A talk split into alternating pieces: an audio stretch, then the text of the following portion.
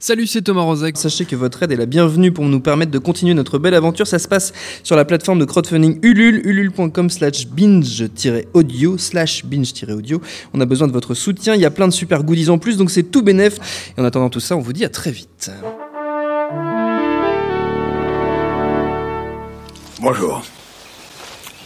C'est moi Orson Welles. J'aime pas trop les voleurs et les fils de pute.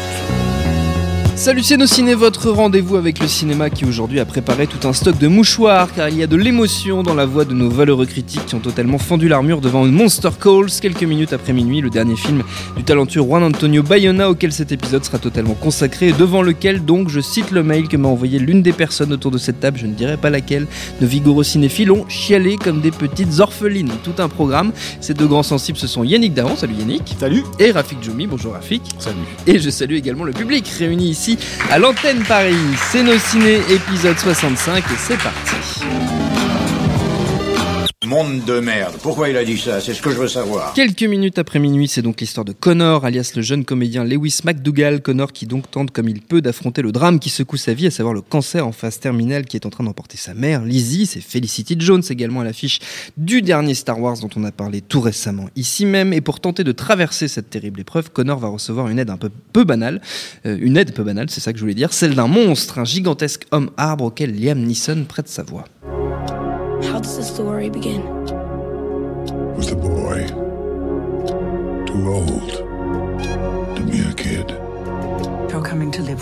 Au casting, on retrouve également Géraldine Chaplin, la fille de Charlie Chaplin, et notre bien-aimé Sigourney Weaver. Bayona, on le rappelle au passage, on lui doit déjà The Impossible et surtout le terrible L'Orphelinat qui personnellement fait partie de mes favoris, même si j'ai pas dormi pendant 24 heures après son visionnage il y a maintenant 8 ans. Car oui, moi aussi, je suis sensible, messieurs. Quel regard on porte sur ce Monster Calls autour de la table? Un regard embué de larmes, certes, mais pas que, Rafik. Alors, euh, ben, comment dire simplement En fait, Ne pleure pas. Déjà, il faut pas pleurer. Euh, c'est un, c'est un, c'est un film qui ne laisse pas le choix à son spectateur que de se laisser justement aller à son émotion, et c'est ce qui risque, hélas, de lui poser problème avec une partie, en tout cas, du, de la critique, c'est sûr, peut-être Oui. même euh, du public. Du public. Voilà. Euh, moi, j'étais dans une, une salle de projo où, à un moment donné, il s'est passé un truc intéressant, c'est que absolument tout le monde, et j'insiste là-dessus, tout le monde dans la salle a essayé au même moment de faire le même geste, qui était de lever discrètement un doigt pour venir éponger une larme qui coulait sur le coin de l'œil. Et quand tu 40 ou 50 personnes qui font un geste en même temps, forcément, il est moins, moins discret qu'on ne le voudrait. Donc tout le monde s'est grillé, si tu veux. Bon. Oui. Et, et c'était une façon, il y avait une envie, on avait envie de dire à ce moment-là, lâcher l'affaire, quoi, pleurer à chaudes larmes. euh, bon, mais euh, c'est un truc qui poursuit Bayona depuis euh, depuis son, son- le début de sa carrière et surtout depuis The Impossible. Il y a des gens qui lui ont pas pardonné The Impossible parce que pareillement, c'était un film qui t'empêchait de retenir euh, tes émotions. Mmh. très voilà. émouvant, tout à fait. Et, euh, et donc c'est en même temps c'est sa force. Euh, pour moi, ça fait partie de- des deux réalisateurs euh, qui se sont vraiment révélés au 21e siècle. J'en ai pas d'autres. C'est Edgar Wright et euh, Bayona qui sont des gars qui ont à la fois ou un style extrêmement reconnaissable, euh, très personnel qui ont appris des, des grands maîtres, euh, synthétisé euh, des cent ans de cinéma et, euh, et, et- et qui savent euh, absolument tout faire, c'est-à-dire passer de l'intimisme au grand spectacle, euh, au réalisme, du fantastique, etc. Enfin, avec une aisance absolument euh, extraordinaire. Yannick. Alors, ouais, oui, je suis complètement d'accord. Réveille-toi, Yannick, s'il te ouais, plaît. ouais, non, je me réveille. non, mais euh, je- moi, je trouve ça magnifique. C'est pas, c'est pas simplement euh, le, le- le film qui a fait pleurer. Et c'est marrant parce que j'ai vécu exactement la même chose que, que Rafik. Projo de presse, hein. Oui. des putains de critiques de cinéma. C'est la pire race du monde. je veux dire, les mecs, ils sont sans pitié. On va encore se fâcher avec la profession. Mais au bout de, au bout de 20 minutes, c'était pas ils portaient le doigt là, c'est tout le monde sortait le mouchoir et j'entendais de, de partout. Moi, j'ai jamais autant chialé de ma vie devant un film. C'était euh, sur la route de Madison. Alors, tu vois. ça remonte, ça Je- remonte je- à loin. je cherchais qu'est-ce que je, le- trouve le film euh, incroyable pour toutes les raisons euh, que, que dit Rafik. Ce mec-là est, est littéralement bluffant d'avoir si jeune une telle maturité et dans la fabrication et dans le sens de ce qui de ce qu'il raconte. Alors, euh, on a beaucoup évoqué les modèles de de, de Bayona, Spielberg, Del Toro, ces gens-là, qui sont mentors, qui hein, qui qui est le mentor. Euh, mais il a une spécificité pour moi euh, particulière. Je suis assez d'accord avec Rafik sur l'idée de euh, l'idée de vous pouvez pas retenir vos larmes. Et je sais pas si c'est une réponse euh, à ça, euh, mais en tout cas, de, tous ces cinéastes qui manient avec une intelligence rare l'allégorie la métaphore, le symbole, c'est le mec qui peut-être alors c'est marrant parce que c'est intellectuel ce que je dis et pourtant ça, produit un effet viscéral, c'est que j'ai l'impression que c'est le, bonhomme qui exige de son spectateur euh, la conscience absolue de l'allégorie. C'est-à-dire, euh, je ne vous dis pas c'est un monstre qui est symbolique d'eux. C'est-à-dire, ce monstre est une allégorie. L'allégorie, elle est claire. Et c'est comme ça, et c'était, déjà comme ça euh, dans l'orphelinat. On ne se leurre pas chez un Bayona. On n'est pas chez, euh, euh, chez un Del Toro ou un Peter Jackson où tu vas pénétrer un univers, où tu vas pénétrer une mythologie, euh, tout ce qu'on peut aimer, nous, dans ce qu'on qualifie des fois un peu euh, de manière restrictive de genre. Mais on rentre là-dedans et petit à petit, ça nous touche aux tripes, ça nous émeut et, tout d'un coup, les symboles deviennent plus clairs. C'est ce, ce qui est, ce qui est évident chez Jackson où il y a énormément de, de, de, de, symboliques extrêmement puissantes, mais on les voit pas forcément en tant que telles immédiatement, on les ressent à l'analyse derrière, on les remarque. Chez, euh, chez Bayona, elles sont évidentes pour moi et claires. Alors, euh, c'est peut-être moi, hein, mais je les perçois immédiatement en tant que telles et j'ai l'impression qu'on qu'on me le dit. Donc, la première chose que je voudrais dire sur quelques minutes après-midi, je suis un peu long et puis tu me reprendras derrière, euh, c'est c'est que c'est pas un film de monstre. Et en même temps, c'est le plus bel hommage au film de monstre que j'ai pu voir depuis longtemps. C'est-à-dire, Ça, ça a l'air paradoxal ce que je dis, mais euh, on voit la bande-annonce et beaucoup de gens vont sans doute se penser ah tiens du merveilleux, un enfant, euh, un monstre. On a déjà eu le BFG récemment. euh, on- on- Et la sortie du géant de fer. et la sortie du géant de fer. Donc tout, tout- tout- tout- auquel nous avons consacré mais, une voilà. émission. Mais tout, tout ça, on, on se dit ok, on est dans ce type d'univers-là. Mais en réalité, pas du tout. Tu es immédiatement dans un drame psychologique, psychanalytique, voire limite over psychanalytique. Et Rafik, je pense, me contre- contredira Puis- pas. puis c'est Euh, peut-être bon de préciser que- qu'il n'est pas un film pour enfants aussi. Ah non, non, il non, risque, d'y avoir un, un malentendu. Enfin, je sais ouais, pas ouais, comment les va y avoir différences- un malentendu Au niveau de la distribution, il faut qu'il fasse gaffe, Mais, effectivement, euh, parce que parce qu'en de- en deçà de 10 ans, c'est pas la peine. Quoi. Le, le môme, il va être traumatisé par le Bah oui, parce que là, ça a été, ça- non seulement ça t'évoque euh, des, des- des grandes étapes du processus de guérison psychanalytique, et en plus ça évoque la psychanalyse transgénérationnelle. Enfin, il y a énormément de choses qui sont qui sont véhiculées, mais qui sont d'un enfant qui perd sa mère, tout simplement. Oui, voilà, et qui sont, ça, et qui sont dictés. Oui, et puis c'est l'histoire, l'histoire du film, c'est ça. C'est l'histoire d'un apprentissage euh, au deuil, entre guillemets. Euh, et l'é- l'énorme puissance du, du film est de jamais te dire c'est un film de monstre. Au contraire, c'est clairement évident d'entrée que le monstre est une émanation, si tu veux, quelque chose de purement symbolique qui va traduire ce parcours psychanalytique de ce, de, de ce gamin, qui plus est parce que le monstre arrive et te dit grosso modo, je vais te raconter trois histoires et c'est toi qui me raconteras la dernière qui en l'occurrence est ton pire cauchemar. Bon, donc là, tu, c'est euh, clair, C'est clair net et- et précis. Tu sais que précis. tu es dans un film sur le deuil, sur l'apprentissage de, de, de la mort. Euh, tu sais que tu es dans une démarche psychanalytique et que le monstre te l'a dit immédiatement. Donc il est un symbole, il est une allégorie euh, immédiatement. Et pourtant, euh, dans cette logique de processus de guérison, qui aurait pu en rester euh, purement en termes psychanalytiques, il y a cette importance qu'on a déjà vu traiter de manière différente dans d'autres films, mais qui est, qui est littérale là ici aussi, encore une fois, qui est la création, qui est l'imaginaire. Et c'est une façon de dire, je vous parle de quelque chose qui, qui est universel, qui va tous, plus ou moins, à un moment donné, nous fédérer. C'est-à-dire, quiconque euh, a déjà vécu la perte d'un être cher, euh, non seulement va chialer, mais alors comme une madeleine pendant tout le film, euh, mais en plus, va se reconnaître immédiatement dans son prochain, et dans tout ce qu'il y a une justesse, une vérité humaine qui est puissante. Et en même temps, à l'intérieur de ça, il est en train de te dire presque, je caricature, mais le meilleur remède à ça, le mec, c'est les monstres. tu vois mais c'est ça, ça- c'est pour le coup, c'est volontaire, oui. Euh, je l'ai- eu, eu en interview, on en a un petit peu euh, parlé, et, et pour lui, il est évident que ce- si ce film raconte quelque chose, c'est que le réel, ce qu'on appelle le réel, ne nous dit pas la vérité.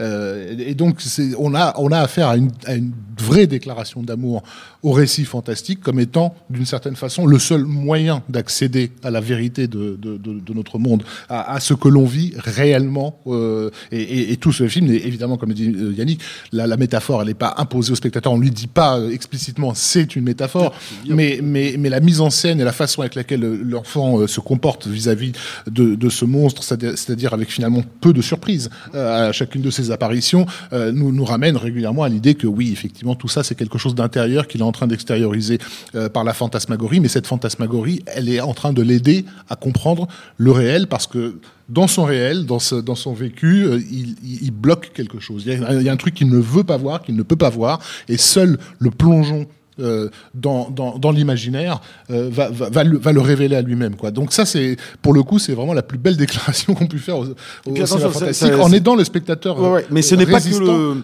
c'est pas que le cinéma fantastique. C'est-à-dire que y a, y a- y a- voilà, il y a l'imaginaire dans son ensemble parce que tout, tout, tout le film, il faut, euh, euh, quand le monstre raconte des histoires, c'est sous forme d'aquarelle animée. Euh, on y montre du dessin, du, comment on appelle ça, tu sais, qu'on s'est crayonné euh, fusain. Ouais, bah, il y a des trucs. il y a- Chose, chose qui n'était pas a- dans, a le, dans le roman hein, et, euh, et que Bayona a, a inscrit dans le film parce que, parce Mm. que lui-même, on, on- on- je pense que bon, même si on connaît pas sa, bi- sa biographie, on se doute euh, que, que Bayona a tra- traversé des, des- des épreuves au moins similaires. C'est aussi Mm. quelqu'un qui a eu un, rapport fusionnel avec, euh, avec sa mère et il dessinait quand il était gamin, en, dehors de se faire euh, pét- pét- péter la gueule à l'école euh, par des plus grands que lui. voilà, il se réfugiait beaucoup dans le dessin. Donc il, a mis énormément de, de, de lui dans, dans, dans ce, dans ce personnage-là et ça se sent. D'ailleurs, Liam Neeson aussi, c'est ça qui est, qui, est, qui est magnifique quand on connaît l'histoire fait de Liam donc la voix du fameux qui, a- oui, monstre. qui, fait qui fait la voix du monstre, qui a perdu, qui sa femme. qui qui, a- perdu, qui qui sa femme fait. euh, peu de temps avant euh, le, le- le- le territoire de- de- des loups et qui ici est euh, littéralement euh, le, le- le- la figure de, de- du grand-père, parce qu'on le voit via des photos, mais euh, littéralement celui qui va dire, euh, qui va appuyer cette démarche psychanalytique. Il dit carrément à l'enfant, mais euh, vas-y, crache, crache la Valda, quoi. Si tu veux, c'est c'est important de le, de, de, le faire. Et, et ce qui est magnifique aussi, c'est que non seulement c'est un hommage au monstre et puis à la création en général, mais de, de manière aussi symbolique que Zemeckis avait pu le faire dans The Walk, où ça parlait de création. euh, euh, au final, il le fait du- du- d'une autre manière. D'ailleurs, il n'y a pas quasiment pas un plan du film dans la baraque où t'as pas euh, une figurine de Frankenstein, quelque chose qui convoque un, un- un monstre et tout ça. Et ce qui est, fascinant, c'est qu'il il rappelle non seulement le rôle fondamental du monstre, de ce que ça peut signifier, euh, mais aussi combien on se leurre aujourd'hui dans la perception de ces mythologies euh, fantastiques, parce que que, les trois histoires que raconte le monstre à l'enfant en aquarelle animée sont éminemment subversives, c'est-à-dire qu'elles elles vont à l'encontre euh, du manichéisme qu'on qu'on a tendance à voir dans la mythologie et où, et- où tout est surprenant, tout est inattendu. C'est une façon de, c'est pas une façon simplement de dire euh, c'est noir ou c'est ou, c'est blanc, mais notre vérité du cœur est, un- est, est aussi entourée d'un voile et que et, et, qu'il y a toute cette notion de mensonge, de mensonge à soi-même et, et de, de choses qui, qui apparaissent évidentes mais qui ne le sont pas. Et tout ça est traduit à travers la création et sert le propos psychanalytique du, du film. Il y a une symbiose entre son intrigue, entre guillemets, l'allégorie qu'il prend euh, et son sujet du deuil et de la psychanalyse qui, moi, m'a bluffé, mais littéralement. Chaque point trouve sa correspondance dans, le récit. C'est d'un équilibre, d'une quasi-perfection. Moi, je trouve que c'est un chef-d'œuvre absolu. hein. Et, euh, et, et- et au niveau de la direction d'acteur, pareil, on n'en parle pas, mais c'est assez, assez bluffant, parce que c'est aussi un directeur d'acteur confirmé, euh, et notamment Sigourney Weaver, qui, est extrêmement surprenante, voilà, qui, a un, euh, qui joue la, la, la, grand-mère, euh, voilà, avec laquelle le, le gamin a des, a des, rela- a relations euh, compliquées. Alors déjà, effectivement, c'est son premier rôle de, de, de grand-mère, et en plus dans un personnage qui pourrait tomber dans la caricature, voilà, qui, qui pourrait être la, la vieille marâtre, marâtre, euh, qui, oui, tout à fait, ouais. Et la façon avec laquelle il, il développe la, subtilité de la relation qui, qui est en train de se créer entre, entre deux extraordinaire. Et voilà, sans spoiler, une des grandes scènes de- d'émotion euh, du film est un dialogue entre, entre, entre la grand-mère et, et, et l'enfant. Euh, voilà, Felicity Jones, euh, quand tu la vois justement dans, dans Rogue One, livrée elle-même, sans texte, sans personnage à incarner, et là avec un vrai personnage à Qui joue jouer, donc la mère. tu, tu peux, tu peux mesurer à, à quel point un directeur d'acteur ça peut, ça peut aider des personnages à prendre vie. Enfin oui, on pourrait passer des heures à, à, à- à souligner le- ce truc. Donc voilà, moi je recommande évidemment le, le, le- le film et je recommande aussi aux gens de, qui n'auraient pas vu de, de voir les précédents. Oui. Je trouve que vraiment The Impossible euh, est un film qui a été très très mal jugé à, à- à sa sortie, justement parce qu'il il invoquait trop d'émotions complexes chez son public et que pour la critique, il n'y a rien de pire pour un critique qu'un film qui crée des émotions et qui parle à travers ses émotions, surtout qui dit quelque chose à travers elles. Euh, et le film s'est fait bâcher la gueule avec une violence vraiment que je trouvais absolument inouïe, euh, alors qu'il avait un, un message fort à, à- à nous faire passer sur, sur la réalité de notre humanité. Donc j'invite vraiment les gens à- qui ne l'ont pas vu à, à redécouvrir The Impossible, qui sera peut-être une bonne porte d'entrée aussi pour, euh, pour Monster. d'ailleurs, c'est euh, intéressant ce que tu dis, parce que c'est peut-être aussi une des conséquences de, du didactisme, entre guillemets, un peu appuyé de quelques minutes après minuit. Et si déjà des, des gens on va, on va avoir du mal euh, à gérer leurs émotions, euh, je vois très bien le, le critique condescendant qui ne va pas forcément aimer les derniers, Ah, les derniers dialogues de la révélation du gamin qui finalement, où, où les choses sont dites. C'est-à-dire C'est- que c'est même plus l'allégorie, C'est- plus symbole. C'est dit explicitement. La première critique américaine que j'ai lue de, de Monster Calls, euh, c'est assez extraordinaire parce que c'est un, c'est un mec qui, par ailleurs, est fan de, Spielberg. Euh, et je suis sûr qu'il ne s'en rendait pas compte, mais tous les termes qu'il a utilisés pour défoncer euh, Monster Calls sont les termes qui étaient utilisés pour défoncer Spielberg au début des années 80. C'est-à-dire, on parle de totalitarisme émotionnel, de ne jamais laisser la place au spectateur, etc. Vraiment, le type s'est senti manipulé, quoi. Mais en fait, c'est pas de la manipulation, c'est-à-dire que c'est, on a affaire à quelqu'un qui connaît la façon même d'être humain. Et donc, ce qui se passe effectivement dans le film, c'est qu'il est en train de poser des dominos. Comme ça. Et toi, tu les vois pas forcément, ces dominos-là, mais, chaque, chaque élément les pose. Et de temps en temps, boum, il, il suffit juste d'un, d'un petit geste pour que Tout et, s'effondre. voilà, et toi, Ouais, t'es pas prêt, et tout d'un coup, t'as une émotion qui monte à toute vitesse, t'as même pas le temps de réagir, que t'as déjà l'alarme qui est, qui est sortie, et il y a des gens qui se sentent effectivement, entre guillemets, violés. Genre, mais non, j'étais, j'ai pas envie. Euh, Ben, oui, mais non. D'ailleurs, c'est ce euh, qui est exactement étonnant dans le film, c'est que des fois, l'émotion la plus puissante vient de scènes qui sont à- complètement à contre-courant ah, même. oui. Non, mais à contre-courant de toutes les scènes qui nous font chialer fondamentalement d'habitude. Sur des trucs où, euh, où t'as même pas un mort, t'as même pas quelque chose, tu vois juste un gamin courir, tu vois. T'as- pas de et musique, là, tout d'un coup, ça, voilà, te, oui, ça te, ça te démonte to- Mais, euh, j'entends les dominos de ça, mais il y a, au-delà de la mécanique, c'est moi là où, il me trou et que je j'en vois pas beaucoup comme ça, c'est euh, c'est comment il touche le cœur, c'est cette capacité incroyable à comprendre ce qu'est l'être humain, mais d'un- point de vue euh, viscéral. C'est hallucinant. Moi, je défie quiconque d'aller voir le film et de pas de pas en tout cas je, je peux comprendre hein, des fois même quand on a une pause intellectuelle ou tout ça parce que j'entends qu'ils disent oui il est bien mais euh, ça ne m'a pas plu euh, je préférais l'orphelinat. Et tu sens tout de suite que ok mec tu t'as mis t'as mis les freins.